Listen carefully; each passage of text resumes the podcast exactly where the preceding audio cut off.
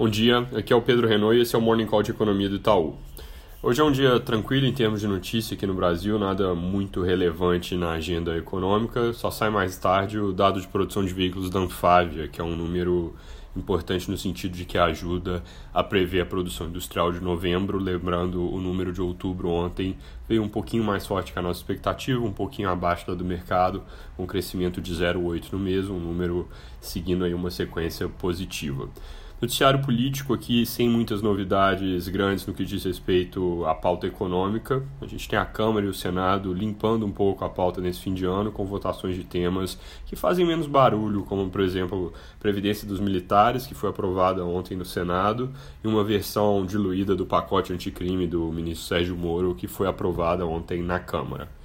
Tem no Valor Econômico de hoje um comentário interessante sobre declarações da equipe econômica de que, apesar do que o ministro Paulo Guedes falou recentemente, que está confortável com os patamares atuais do câmbio, na visão da equipe, o valor justo da moeda deveria ser hoje um pouco abaixo do patamar de R$ reais por dólar. Eles argumentam que o real está sob pressão recentemente por uma série de fatores que eu já comentei aqui, inclusive, como o repagamento de dívida externa por empresas que agora preferem emitir dívida em reais e repagar lá fora, o mau humor com a região como um todo, apesar do fator político aqui no Brasil não estar tão complicado quanto lá fora, e frustração com o leilão da sessão onerosa, que talvez tenha sido um dos principais gatilhos aí desse desempenho um pouco pior do real nas últimas semanas, entre outros que eu já tinha comentado.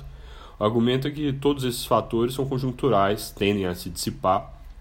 Passados esses fatores, a equipe então enxergaria espaço para que a cotação caia um pouco abaixo de 4. Nada muito além disso, porque com juros mais baixos, o real tende a ser mais fraco mesmo do que a gente chegou, por exemplo, no início do ano passado, como se o 4 ou um pouco abaixo disso fosse o 3,20 lá de trás. Essa visão é algo que vai bem na nossa linha aqui, de que o fundamento do câmbio é um valor próximo ou pouco abaixo de 4 por dólar nesse momento é a nossa projeção, inclusive, para o fim do ano, mas óbvio que existe aqui um risco de calendário, que já não faltam muitos dias para o fim do ano, 31 de dezembro está aí, e a cotação atual, ainda que esteja recuando, ainda está bem mais alta que o valor de 4 por dólar, que eu já mencionei algumas vezes aqui.